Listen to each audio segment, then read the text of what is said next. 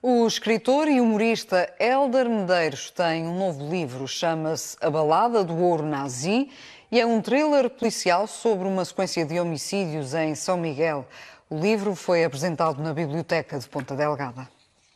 Balada do Ouro Nazi é o nome do novo livro do escritor e humorista Hélder Medeiros, vencedor do concurso literário Letras em Movimento 2016. O thriller policial acontece em Ponta Delgada, na ilha de São Miguel, numa sequência de homicídios atribuídos a um sádico assassino, o carniceiro do Bosque das Crianças. Um assassino louco, digamos assim, eh, que aterroriza Ponta Delgada. Esse assassino depois é batizado pelas autoridades de carniceiro do Bosque das Crianças.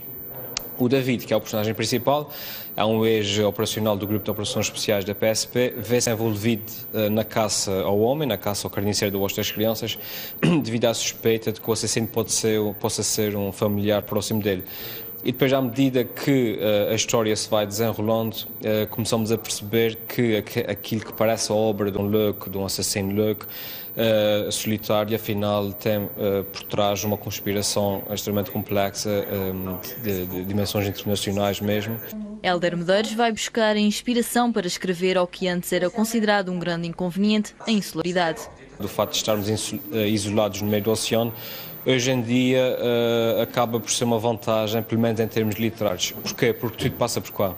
Uh, quer queiramos, quer não, desde a história passada até a história mais recente, desde as naus que foram descobrir a América até os prisioneiros que vão para Guantánamo, uh, todos passam cá. E isso traz uma, uma imensa inspiração. Escreveu o seu primeiro romance em 2009 e depois o segundo em 2013. Helder Medeiros tem-se destacado internacionalmente na área do entretenimento como o Elfimed, com milhares de subscritores. A apresentação da balada do Ouro Nazi foi feita pelo professor Vamberto Freitas, autor do prefácio da obra. Teve lugar na Biblioteca Pública e Arquivo Regional de Ponta Delgada e contou com a atuação do grupo de comédia Tonalhos.